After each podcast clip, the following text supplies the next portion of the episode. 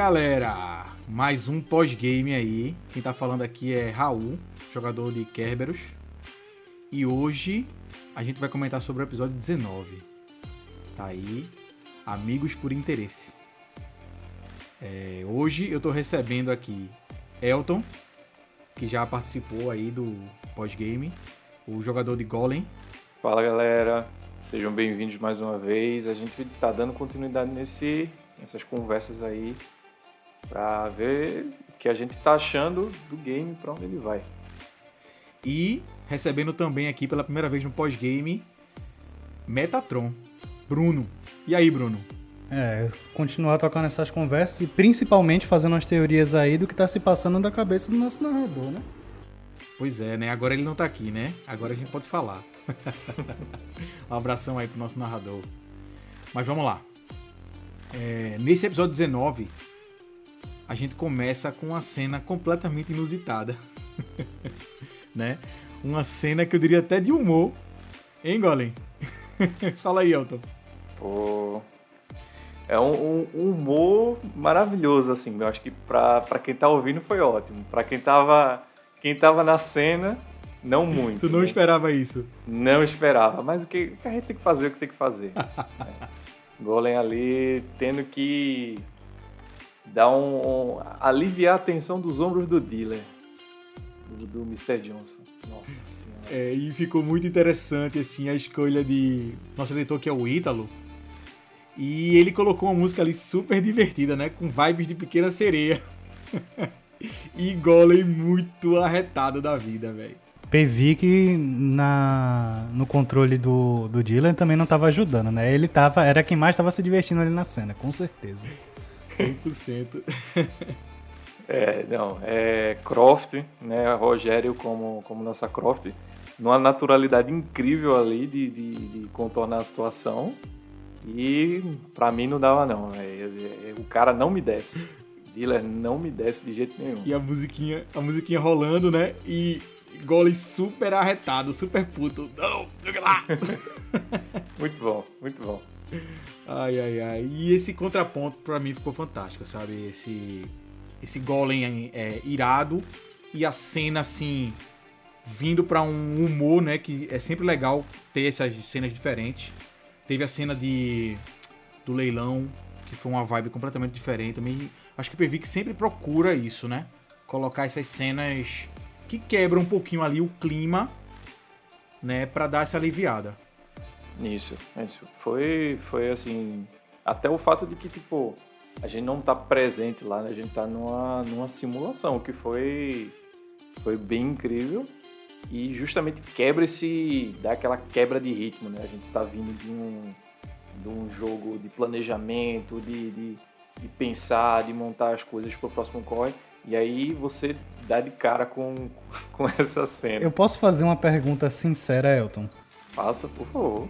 Até onde Golem estaria disposto a ir se não tivesse um amigo dele com a corda no pescoço, velho? Eu acho que ele teria estourado com o dealer muito mais cedo, não teria não? Com certeza, com certeza. Eu, eu juro a você que na minha cabeça eu tava ali em cima daquele filho da puta pensando em esganar ele. com certeza. Mas ossos do ofício, a gente tem que roer o osso um dia para comer a carne no outro. Realmente. Ei, Bruno, eu me lembrei muito de Pulp Fiction, mano. Aquela cena que, né, de abertura ali do filme, os caras comentando. Cara, uma massagem é isso, é aquilo. Eu só tava vendo Porra. essa cena e morrendo de rir. Muito, muito. Diller tá. Aliás, Diller só não, né? Muito mais Previc do que Diller. Tava ali para realmente testar os limites da galera, velho. Com certeza. E você consegue ver que é, Croft né? Ao contrário de Golem, ela consegue dançar isso muito mais, dançar essa dança muito mais facilmente. Ele não.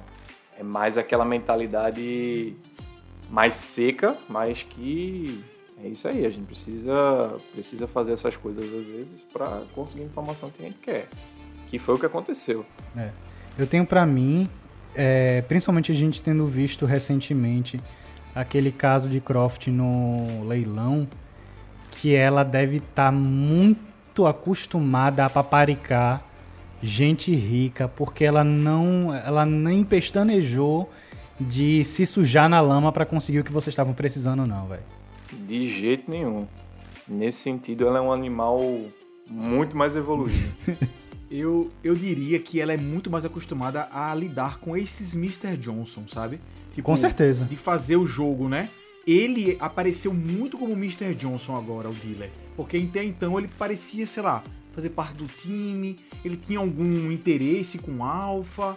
A gente não tá entendendo muito aí qual é aquela relação, mas agora é aquela coisa. Por que, que eu vou dar uma informação para vocês? Ele, ele, ele jogou ali, né? Ele jogou o jogo do, do dealer, né? Pois é, e justamente como, como você disse, Raul, ele veio com, esse, com essa pegada de ajudar a equipe, mas no fim das contas a gente não sabe o que ele quer. Ele não sabe qual o objetivo dele com essa equipe, com o Alpha. Justamente. Se ele é da equipe, por que ele não deu informação de graça? Precisou aliviar os músculos dele para ele soltar a língua. Nesse Sim. ponto de, de Mr. Johnsons do Shadowrun, eu vejo muito como um caso de. A gente não sabe onde, como a gente tá dizendo aqui, né? A gente não sabe onde é que estão as alianças dele.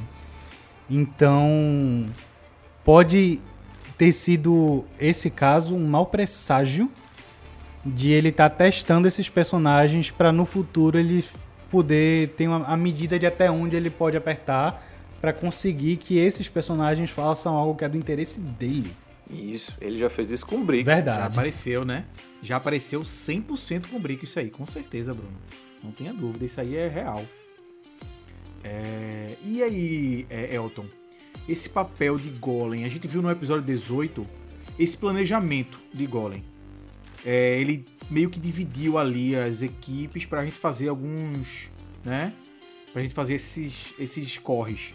E, um, e esse primeiro foi logo ele e Croft, né? E esse papel de Golem? Fala um pouquinho sobre. Não, é, é justamente, tipo, ele tava, ele tava mais nesse... Ele tava sendo levado, né, à, medida que as coisas iam acontecendo, a, a, partir das coisas que o grupo meio que decidia.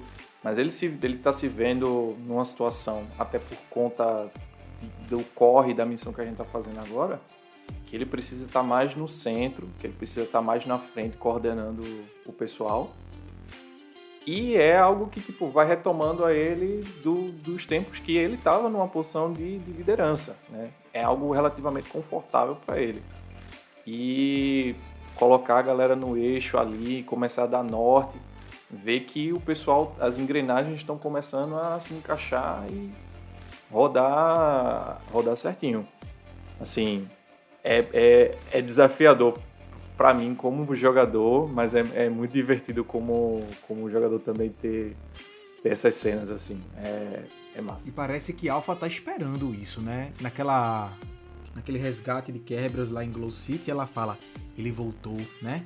Ele, ela dá aquela vibrada com o Golem ali saindo daquele campo de falha, né, do acidente que teve na corrida e realmente apaziguando é, conflitos e criando, como você bem disse, essa essa pontuação de atuação de cada personagem. É muito interessante. E assim, é, é difícil a gente não pensar também em um quanto o investimento ali de Alpha em Golem não tem a ver com o que provavelmente ela ouviu sobre Golem do próprio Anton. Pois é, tem, tem essa, essa possibilidade. E até no, no jogo no jogo 18 ali, quando a gente tava planejando, eu dei a chegada nela, Golem deu essa chegada nela de tipo, meu irmão, se tem regra, se tem, se tem alguma coisa que é definido entre nós, a gente segue isso até precisar mudar, até virar exceção. Né? E ela gosta disso porque, tipo, mostra que ele tá, tá tomando justamente as rédeas dessa, dessas situações, né? E eu queria perguntar a vocês, assim, qual é o, o sentimento, ou pelo menos a sensação, de os personagens verem essas coisas se encaixando até, assim, da própria figura de Golem estando ali no meio. Né? Poxa, é a gente já deixou bem claro, né, os backgrounds militares que esses nossos três personagens têm. É, que apesar de serem militares, são três backgrounds bem diferentes. E assim, lá atrás, Metatron deixou bem claro para para Golem que o motivo dele ter saído das Forças Armadas foi por conta de insubordinação. Então, eu acho que para mim tá sendo muito mais ver tipo, poxa, esse cara aqui pode ser um cara que merece a minha aliança, um comandante que merece a minha aliança, sabe? Massa. Cara, pra mim, pra Kerberos no caso, é... não foi à toa que eu acho que ele chama, né? Primeiro ele chama o Metatron, quando, ele, quando o Alpha prende ele, ele chama Metatron. E aí o Metatron, que acabou de curar ele, né? E logo após ele olha para Golem. Então eu acho que Golem tá se fazendo ouvir pelas atitudes dele mesmo. Ele é um cara que me parece justo. Trocando em miúdos, velho. Eu acho que ele é o cara bom ali no meio. Pois é. Entende? Eu acho que os outros, eles são bem quebrados. Apesar de eu achar que Golem também tá quebrado. Mas eu acho que, que, a, que o ponto de quebra dele foi muito mais no sentido de potência do que do emocional, né? De, do bem e do mal ali. Quebros, sem dúvida, ele não faz não faz a menor ideia do que seja isso, né? Ele se vê como essa sombra, esse monstro, né?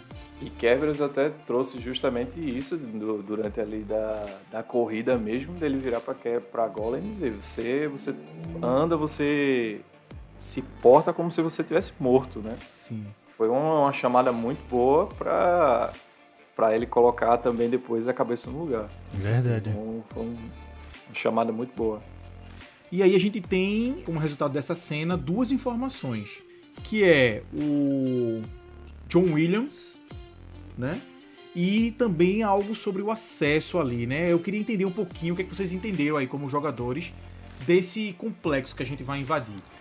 É, assim, é, eu não sei como é que tá sendo para vocês, mas do jeito que Pervic tá, tá descrevendo pra gente, aquele complexo militar que tem uma prisão e tá perto da orla, eu vejo muito uma parada como se fosse Guantanamo Bay, tá ligado? Ninguém que tá preso ali é, tá passando por um momento legal, não, como preso, não. É, não, definitivamente, definitivamente. E até porque, né, a informação que a gente tem é que aquilo ali é uma prisão da Ash Corp. É uma, a, pelo menos a, a, a Ash Corp tem um dedo naquela prisão. É, verdade. O que eu entendi é que existe ali um acesso ao, ao à base militar que pelo nosso planejamento Carrapata e Brick tão, vão correr atrás disso e tem um acesso ali dentro à prisão, a essa prisão que está dentro dessa base. Que é, acho que é aí que foi quando o Mr. Johnson falou que ele pode ajudar com isso. Exato, ele deu, ele deu, é, justamente ele levantou que ele tem um contato lá dentro, que é o contato que está fornecendo informações sobre Anton, sobre as coisas da prisão, e que vai ser o facilitador da entrada da gente na prisão. Não só facilitador, como porta de entrada mesmo, para a gente conseguir fazer de uma maneira que Isso. não levante atenção, né? E aí o John Williams entra como responsável dessa ala médica, né, dessa parte da execução de Anton, que é que nos leva à segunda parte do episódio, que é a missão de infiltração de Metatron e Kerberos ali naquele condomínio, né, Bruno? Uhum. Eu só quero comentar que a contragosto essa massagem pagou bem, viu? essa, essa mensagem valeu cada minuto de, de raiva, mas é, ela, ela, é isso aí. Essa, ela possibilitou essa segunda etapa, né? É, a gente ali, quanto personagem Kerberos e Metatron, foi atrás desse John Williams para né, pegar o acesso, para pegar tudo aquilo que a Alpha brifou no início, né, Bruno? 100%, 100%. Dessa vez não só interagindo juntos, como foi nos episódios passados, mas de fato trabalhando juntos, trazendo ali os pontos fortes de cada um. E se eu pudesse comentar alguma coisa, pelo menos desse, do primeiro pé dessa invasão, é, para mim como jogador ver finalmente, porque assim, Metatron já tinha usado invisibilidade algumas vezes no sentido narrativo do jogo, mas ver a invisibilidade de fato mecanicamente salvando a pele dele, dele ser descoberto ali quando a gente tava para se infiltrar, eu achei que foi uma parada massa de se ver, velho. Foi, foi realmente incrível ver é, a aplicação, né? A aplicação mecânica da, da, da invisibilidade foi muito boa e justamente salvou vocês ali naquela situação, né? Mas eu queria puxar esse início aí dessa, dessa interação tensa que foi Kerberos e, e Alpha, né? Justo, justo. O, eu acho que Metatron nessa cena ele funciona como se fosse um mediador, né? Claramente a relação de Kerberos e Alpha ela está fragmentada, né? Os dois estão ali, ela tenta ainda fazer alguma coisa e ele não demonstra, né, nenhuma confiança nela. A confiança nele ali está em Metatron e ele age como esse é, mediador, né? Mediador mesmo, porque não é nem, eu acho que não é nem e me corrija se eu estiver errado, Raul, é a questão da relação dele e de Alpha está ruim. Ela já começou ruim. Porque Sim. ela começou com de, dessa mesma forma que a gente viu há pouco tempo. Ela prendendo Kerberos. E ele vendo como Kerberos se trata como infectado e vendo os dedos que, assim, os panos quentes que é, Alpha tem para tratar com ele, porque tem medo que ele possa ser uma, entre aspas, bomba relógio em potencial. Ele tá fazendo aquele meio de campo ali para tipo, olha, você ficar apertando demais ele não vai ser produtivo e ao mesmo tempo chegar para ele e dizer, veja bem, ela tá fazendo isso porque é, você não tá dando a passando a confiança que ela tá esperando de ver. Sim, sim. E assim, o massa é que essa cena quebra o humor, né? E a, e a vibe, vamos dizer assim, tranquila que foi a primeira cena, apesar de né, ter as suas tensões, aquela parte do, do peixe, do sangue, né? De, do Diley ali. O Kerberos já sabe o que ele é, mas os outros não sabem. Então o Pevik tá dando essas informações, né? E a gente vai virando a cena. Teve toda aquela, aquela parte lá onde mais uma vez os contatos de Croft se mostram incríveis e eles começam a viabilizar a ideia correta de Carrapata, né? De ah, vamos tentar tirar o cadáver, né? E isso começa a se mostrar viável quando o Croft traz um, mais um contato, né? Mas voltando aqui para a cena, na segunda parte do jogo, é, essa, essa, esse antagonismo ele traz toda a atenção que a gente estava procurando ali naquela segunda parte, né? Sim. A gente finalmente entrando ali nos aposentos, né? Na, no lar daquele personagem que está trabalhando nessa prisão.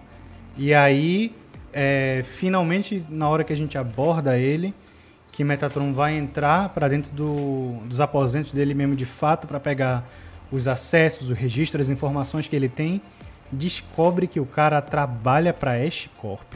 Uma bomba. Aí não, velho. Como é que conta isso pra o cara que tá solto, puto, doido para descontar em alguém, com fome?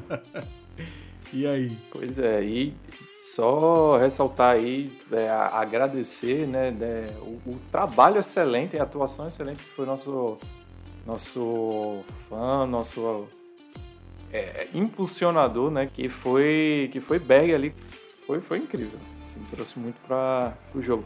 Mas é como é que como é que você dá essa informação, né? Para o cara que há pouco tempo a Ash Corp colocou no carro, mandou entregar ali a, a quentinha na, em Glow City com a estaca no peito, porra, complicado. Eu vou dizer como é que você dá essa informação, Elton, do mesmo jeito que eu decidi fazer. Você não dá e você torce que a gente saia dali antes dele descobrir isso. E, é, exatamente. E o legal, assim, é que isso é, traz um pouco da história, né, do Kerberos, como é que ele se tornou isso. Ele realmente ele é vítima dessa história. Não, porque nós estamos pesquisando uma cura e essa vacina vai dar tudo certo. E ele entra como esse, né? Como esse, como essa pessoa nessa estrutura e é transformado nesse tipo de produto militar né? Que é esse vampiro, né? É, da Escorp. E sem dúvida, eu acho que a, a, a vida que Berg né, deu para o personagem torna isso mais emocional, mais rico, né?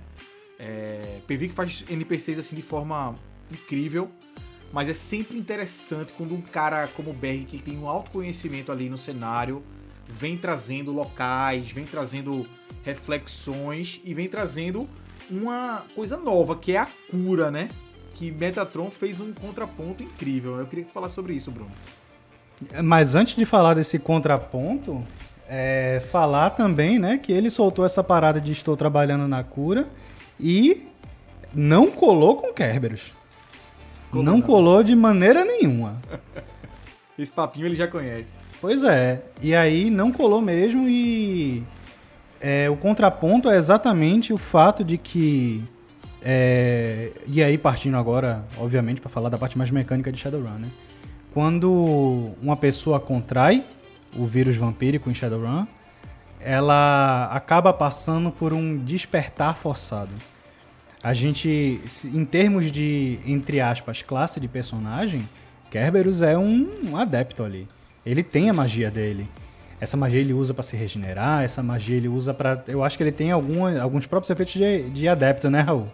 Tem, tem sim. Tem uns poderzinhos assim. Essa própria letalidade das mãos dele é um poder, né? Essa coisa da parede. Tem várias, várias, né? Vários poderes de adepto que ele utiliza.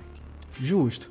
E aí, o cara tá dizendo que tá fazendo uma cura, mas a gente sabe de fato que não existe nenhuma, nenhum caso registrado no mundo de gente que voltou a ser adormecida, de gente que perdeu contato com a magia. E aí levantam a pulga atrás da orelha de Metatron, né? Por que, que uma Corp tão poderosa, que tem um exército de soldados como é Kerberos, porque Kerberos ele é uma força da natureza, e aí essa Corp tá investindo numa cura, por quê? O que, é que ela tem a ganhar com isso? Pois é, um ótimo, um ótimo questionamento, né?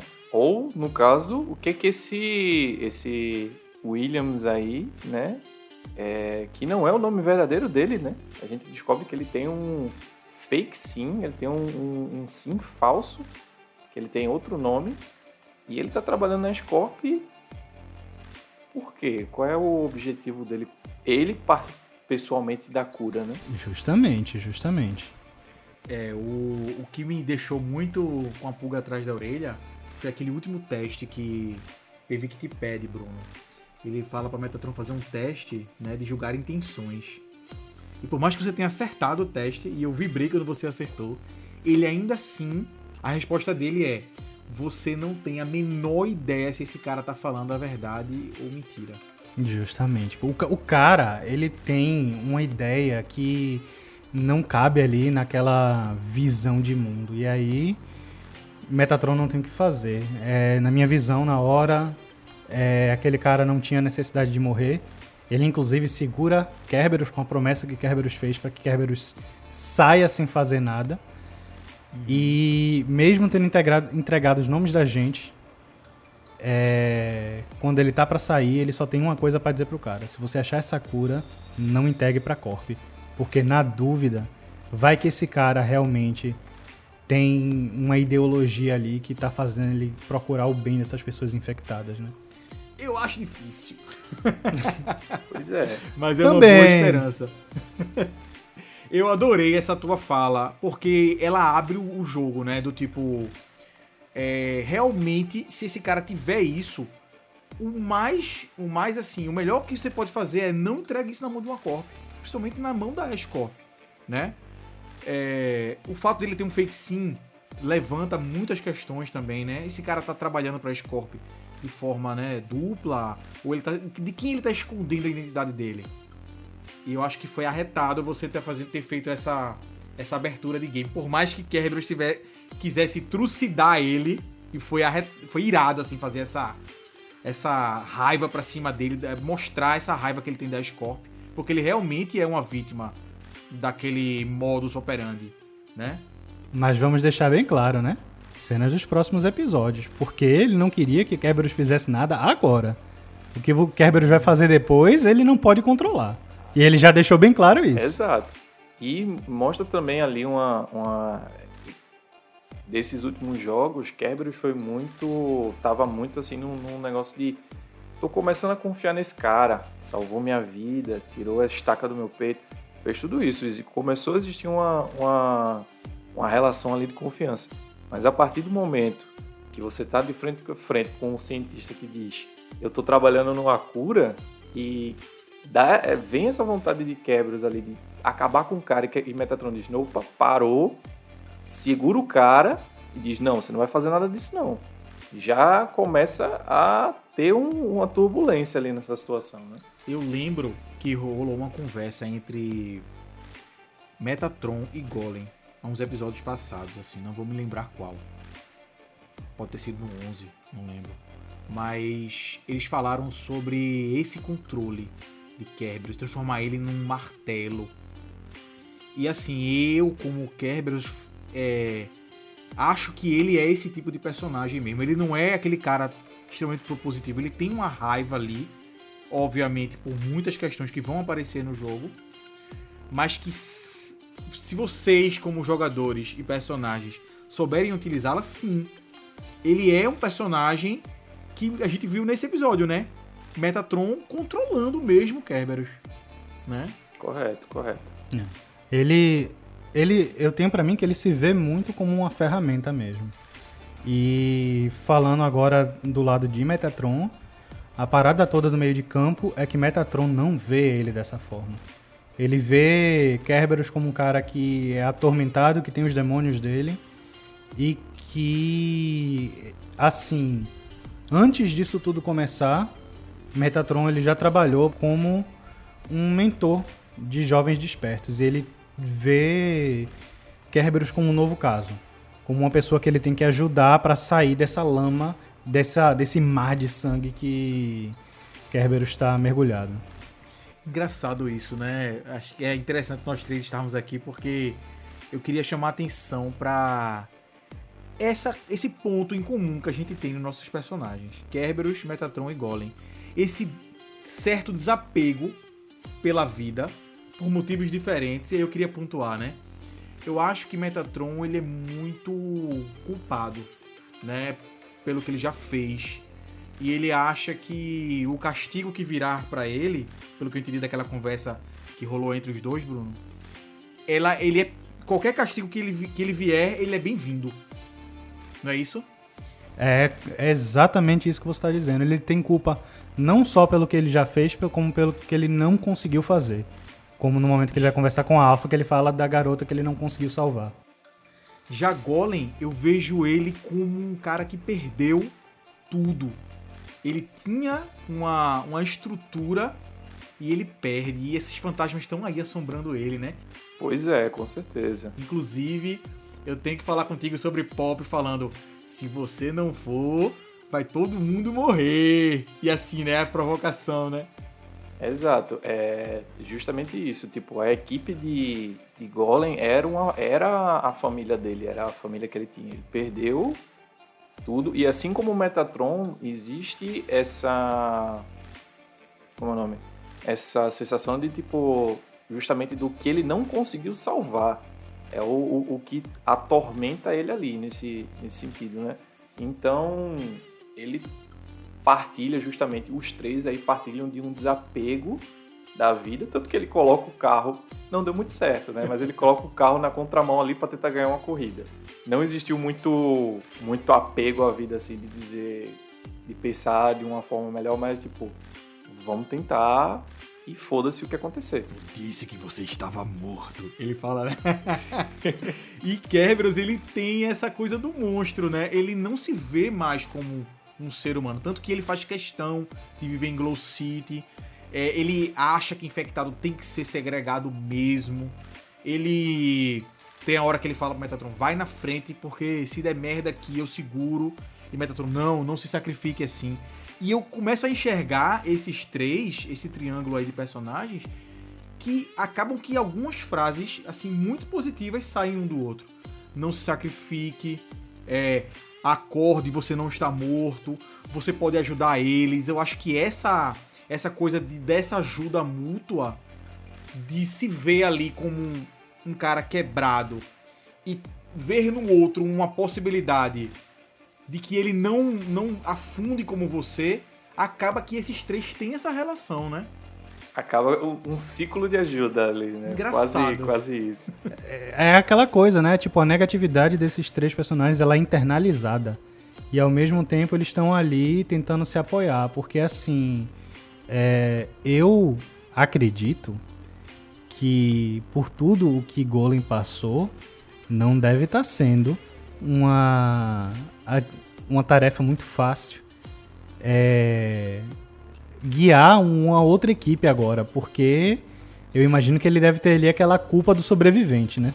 Não, total, total. Existe, existe completamente essa, essa culpa de sobrevivente. Tem um, ele tem essa conversa febril com, com o Anton é, ali na, naquele, nessa base desértica que ele fala que ele acha que, que ele deveria ter morrido junto, que ele não deveria estar tá, tá ali, porque ele foi o único que sobreviveu, foi o único que conseguiu escapar até o presente momento, né? Existe muito disso dele, dele pensar é, é, dessa forma. E tá no comando de uma outra equipe é um, um poço de ansiedade. Né? São pessoas diferentes, são pessoas com capacidade diferente, mas ainda assim é, ele e na mesma como, como teve o último no último episódio, ele é, quebra está preso, Alpha prendeu ele e Golem puxa para ele, não, solta ele, a gente é uma equipe e o que acontecer, eu me responsabilizo. Ele tá puxando para ele justamente essa essa responsabilidade novamente, né, de, de, ser um líder, de cuidar por essas pessoas já até, até certo ponto. Então, ele tá uma pilha de nervos, mas é, eu espero que a gente consiga criar justamente esse suporte, esse tripé aí entre esses três soldados quebrados. É inusitado, aí. mas tá rolando. O que eu tenho a dizer é os frutos da liderança e das missões que Golem tá, tá né, colocando pro grupo estão aparecendo. Temos as credenciais, temos as informações, temos o composto, temos o contato. E agora resta saber o que vai acontecer, porque prevejo que as coisas vão estar na mão ali daquela dupla que a gente já conhece, né? Oh. Uma dupla, uma dupla dinâmica. é. Batman e Robin não, né? La Carrapata e Brick. e eu não sei onde isso vai parar. Realmente, ali, quando se trata daqueles dois ali, realmente eu não sei. Então, no episódio 20, o próximo episódio que vai vir, fiquem ligados que vai rolar essa essa interação aí que todo mundo já sabe que é fantástica, certo? E eu vou começar aqui me despedindo. Valeu, galera. Esse papo é muito interessante. É, sempre lembrando, deixem o feedback de vocês. A gente tá aqui para trazer o jogo para todo mundo mesmo, tá? E vou abrir espaço aí para meus amigos se se despedirem e até logo. Reforço aí, né? Dê um feedback e mais do que o feedback, deixem perguntas, porque é uma coisa para a gente saber que esse quadro ele é uma coisa que vocês querem ouvir e a gente pode responder talvez algumas dúvidas que a gente aqui entre nós pensando em como comentar o episódio, a gente não tem como saber que é dúvida de vocês, né? Isso, isso, correto. O que você, o que você gostaria de saber do que rolou no episódio, é, as suas, suas ideias, as suas teorias de para onde está indo. Né? A gente realmente quer que vocês tenham esse espaço para interagir com a gente e poder trocar essas ideias. É isso aí então, galera. Um abraço e até sexta-feira com o episódio 20 e a próxima segunda com o próximo pós-game. Valeu!